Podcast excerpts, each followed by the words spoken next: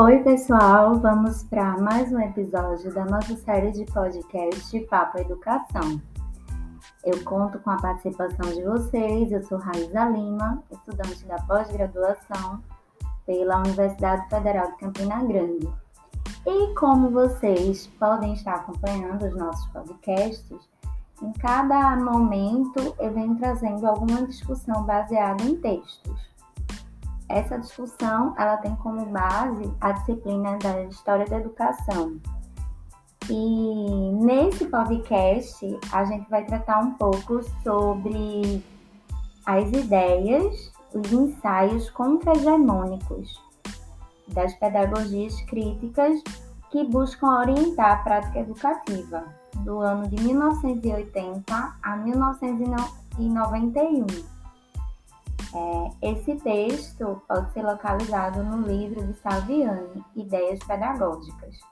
Então, a gente vai estar tá trazendo elementos desse texto que está no livro Ideias Pedagógicas de Saviani e assim deixar para que vocês possam refletir também sobre a, e se questionar sobre alguns pontos referentes à educação brasileira. Conto com vocês, vem comigo!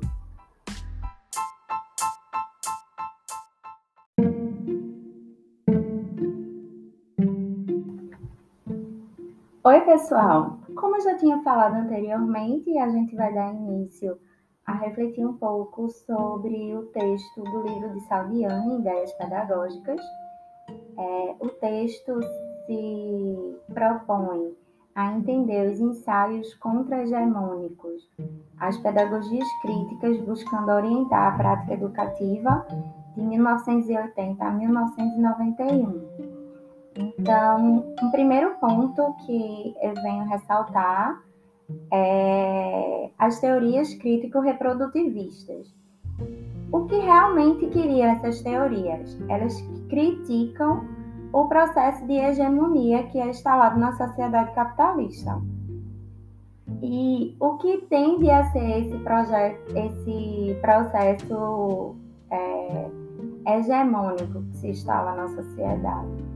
É justamente a hegemonia que se estabeleceu no campo educativo em relação às suas práticas de, de uma forma conservadora, autoritária e, além disso, de transformar esse tipo de ordem que se estabelece, onde a educação orientada por divisão de classes e principalmente por questões de divisões culturais também.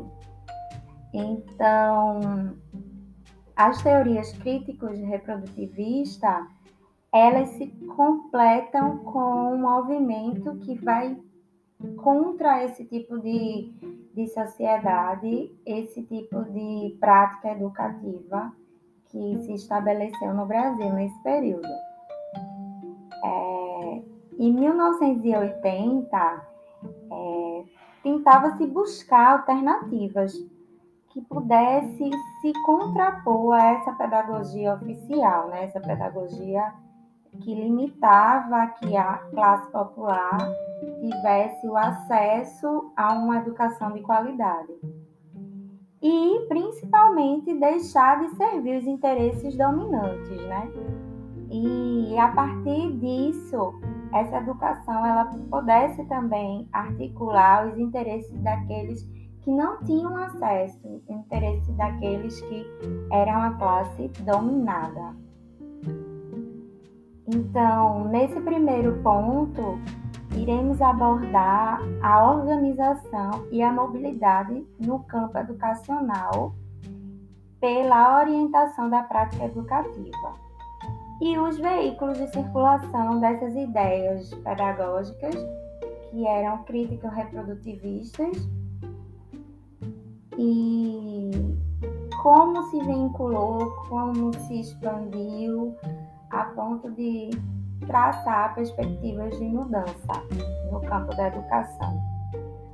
Um elemento extremamente importante sobre esses meios de circulação das ideias pedagógicas, que inicia em 1980, foi a inauguração da ANDE, Associação Nacional de Educação, da ANPED também e das SEDES, que foram elementos que constituíam a disseminação desse novo dessa proposta de educação e prática.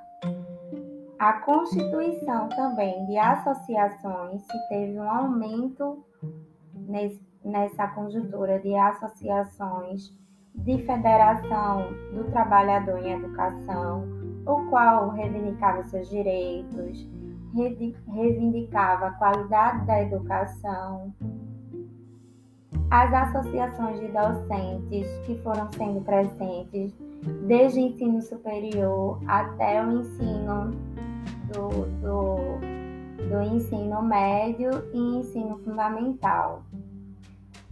E através da Constituição de 88, é, teve também o, a afirmação da Central Única de Trabalhadores, que no caso a CNTE ela foi formatada agora para ser a CUT, a Central Única de Trabalhadores, o qual tinha como é, discurso e práticas a relação entre patrão e proletariado. E aí se iniciou os processos de greve nas escolas públicas, além da questão do movimento, o movimento camponês, movimento de educação no campo, que teve sua contribuição também. O próprio MST foi um movimento de luta, assim como a CUT, a Central Única de Trabalhadores. E aí a gente percebe que existe dois tipos de vetores, o qual a organização dos educadores se pautavam, né? Eles tinham esse, esse, essa base de organização, mas eles também tinham uma perspectivas e sentidos a forma que eles entendiam sobre a mudança né, nesse parâmetro da educação, nessa hegemonia que se estabelecia. Então, o primeiro vetor de organização dos educadores tinha preocupação com o social e com o político. Então, eles viam que a educação era para ser primordial em escola pública de qualidade, que fosse aberta a toda a população e voltada para a necessidade da maioria da classe trabalhadora. Nesse primeiro vetor, tinha como representante as entidades acadêmicas, e elas eram voltadas para a produção, discurso e divulgação, análise e reflexão dessas teorias Situa-se também e dissemina esse conhecimento na ANDE e nas sedes, e na revista da Amped, além das conferências que foram sendo estabelecidas para se discutir essa relação da classe trabalhadora e a educação. O segundo vetor de organização dos educadores era pautado na preocupação com os aspectos econômicos, corporativos e reivindicativos. Nesse segundo vetor, é, eles, são, eles são representados pelas entidades sindicais articulados com a CNT e a ANDES. E o que é que eles tinham de, de feito para que se chegasse a um senso comum ou algo que viesse a mobilizar a população. O que é que eles tinham de efeito com essas mobilizações? Aí, o que é que ele causou na política educacional? É o que a gente pensa, né? A gente tinha duas perspectivas de luta, tinham a disseminação através dos representantes das a, das entidades acadêmicas e dos movimentos e entidades sindicais. O que eles conseguiram com isso? Conseguiram mobilizar a sociedade civil, conseguiram que ações no campo federal, estadual e municipal revessem suas práticas e começassem a pensar num outro aspecto que foi tão renegado em relação à educação, que é a classe que ficava desfavorecida desse processo, né? que é a, classe trabalhadora. Além disso, as pessoas que eram consideradas à margem da sociedade. Então, para que isso ocorresse, houve uma circulação de ideias, né? Se ampliou a produção acadêmica, justamente para discernir sobre, sobre as questões que estavam levantando sobre suas bandeiras e a divulgação nas revistas de educação. E com isso se pretendeu é, estabelecer as pedagogias contra-hegemônicas através de um conjunto de fatores que marcaram a década de 1980 e foram emergindo propostas pedagógicas que se, contrapô, se contrapõem a essa hegemonia, existindo assim dois aspectos que operavam como fatores que eram limitantes. Se tinha a proposta para uma pedagogia não hegemônica, e mas se percebia que existia algo que limitava a, a disseminação dessa proposta, o caráter efetivo dela.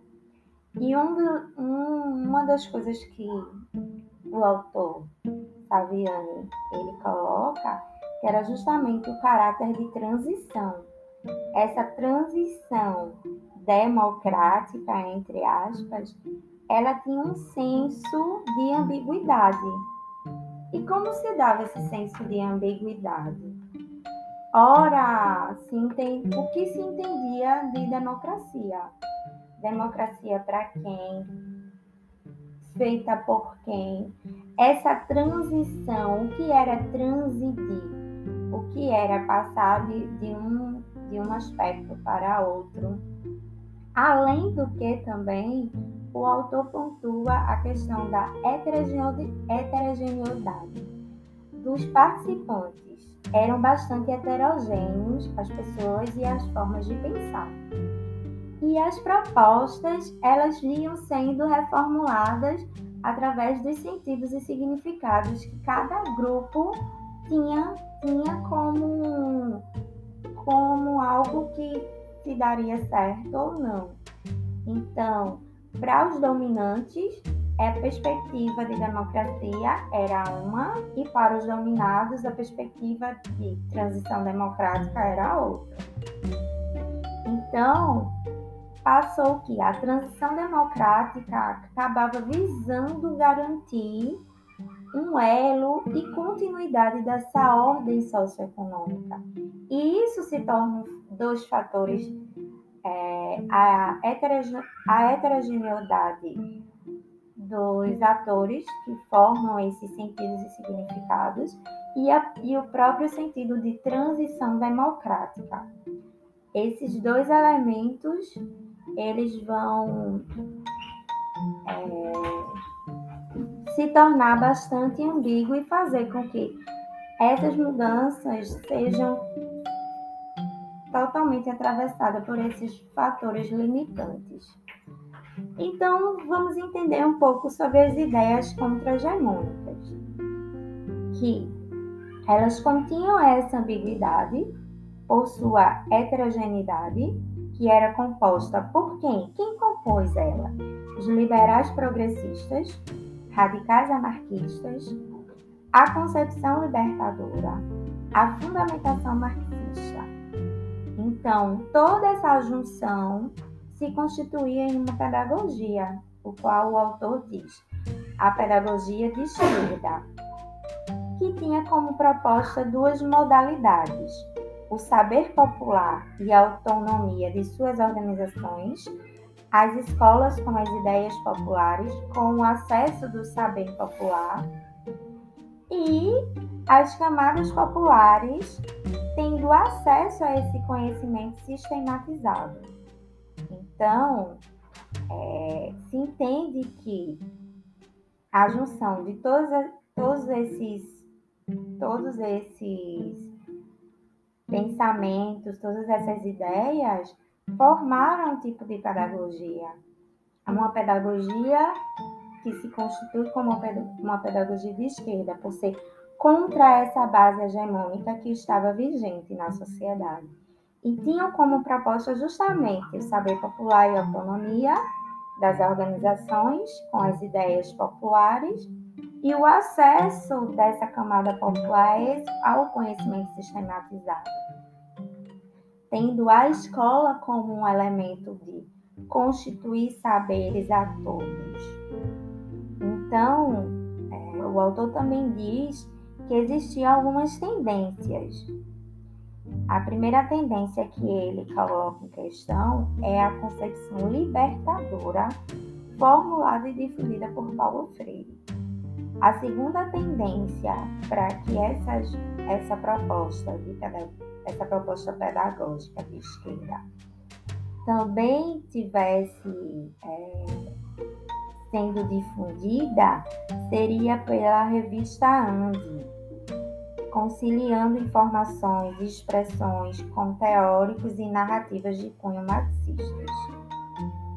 E as propostas para uma educação transformadora iria envolver a educação popular, pedagogias, a educação popular e suas pedagogias, a pedagogia da prática social crítica, o crítico social dos conteúdos e a pedagogia histórico-crítica.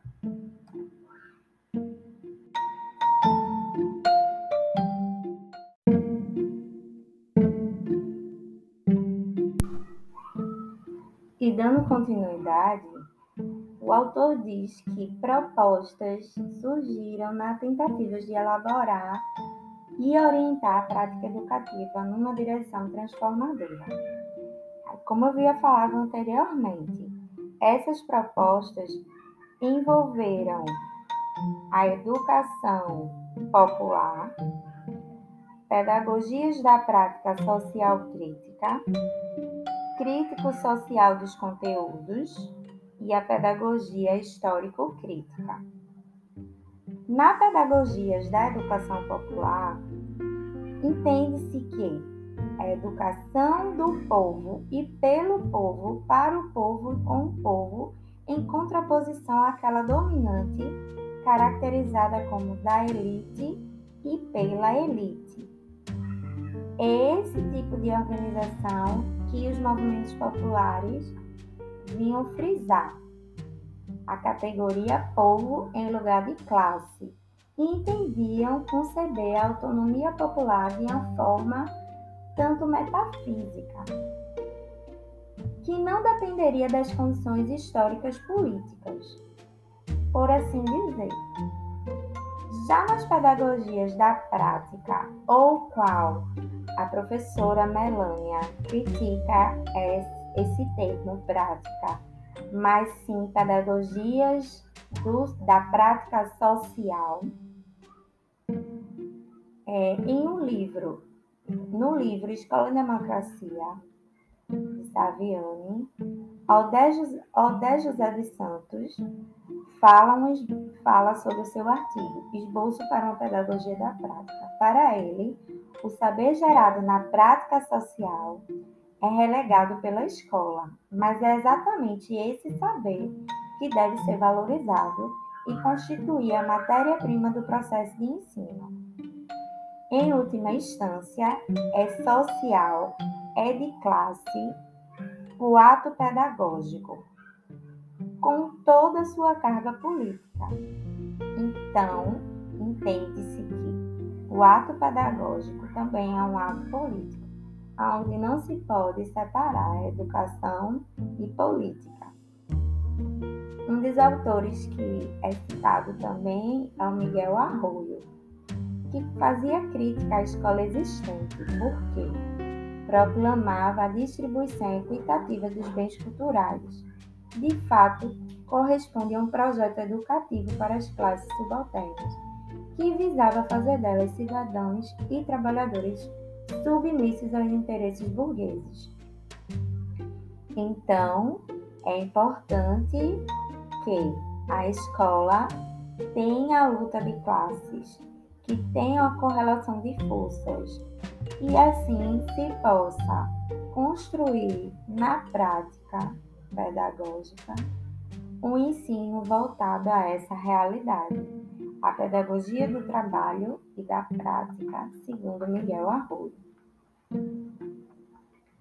Já na pedagogia crítica e social dos conteúdos, o autor Libânio sinaliza para o horizonte teórico do marxismo. Ele aborda o trabalho docente sobre a perspectiva didático-pedagógica, o qual estabelece a interlocução com o movimento da didática crítica, que se desenvolveu ao longo da década de 80 com os canais de comunicação nos seminários e destacando a didática em questão nos encontros nacionais de didática e prática de ensino.